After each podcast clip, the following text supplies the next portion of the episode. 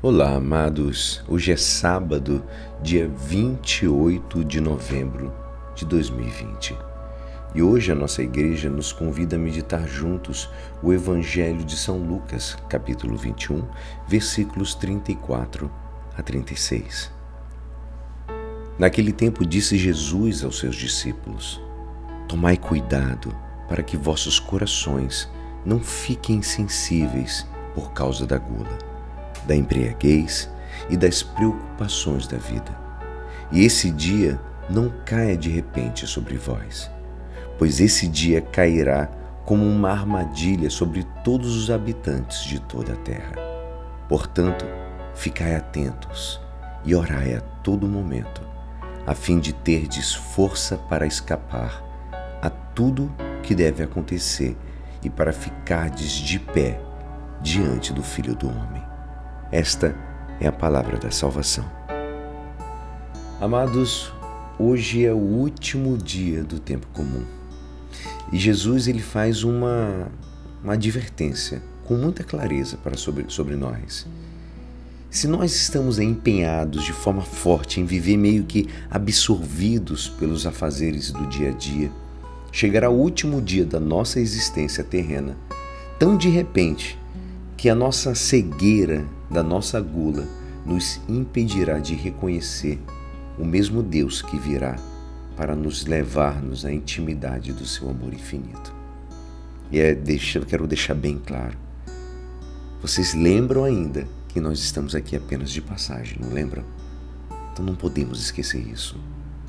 Será qualquer coisa como que ocorre, como ocorre com um menino que é mal criado. Ele está tão entretido com seus afazeres e tão assim, no modo egoísta, tão egocêntrico, que no final ele esquece o carinho dos seus pais e a companhia dos seus próprios amigos. E quando se dá conta, chora pela sua solidão. O antídoto que Jesus nos oferece é igualmente claro. Ele diz: Ficai atento e orai a todo momento. Ou seja, vigiar e orar. O mesmo aviso que deu aos seus apóstolos na noite em que ele foi traído. A oração tem um componente admirável de profecia, amados.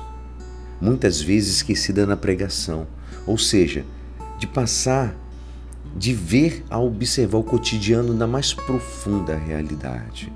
Amados, precisamos olhar com uma visão sobrenatural, olhar com os olhos de Deus, que é mesmo que conhecer a verdade de Deus do mundo e de mim mesmo. Os profetas, não só aqueles que pregaram o que haveria de vir, mas também eles sabiam interpretar o presente na sua justa medida. O que é o resultado disso? Eles conseguiram reconduzir a história com a própria ajuda de Deus. Tantas vezes nos lamentamos da situação do mundo. Onde iremos parar? Dizemos Hoje é o último dia do tempo comum. É o dia também de resoluções definitivas.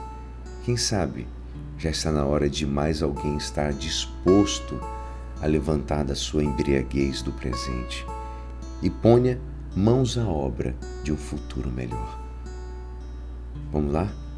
Você está disposto a levantar com força e ser verdadeiro profeta, aquele que vai ajudar a Deus a colocar a história no seu rumo certo. Ânimo e que Deus nos abençoe sempre. E é assim, esperançoso que esta palavra poderá te ajudar no dia de hoje que me despeço. Meu nome é Alisson Castro e até segunda. Um ótimo final de semana. Amém.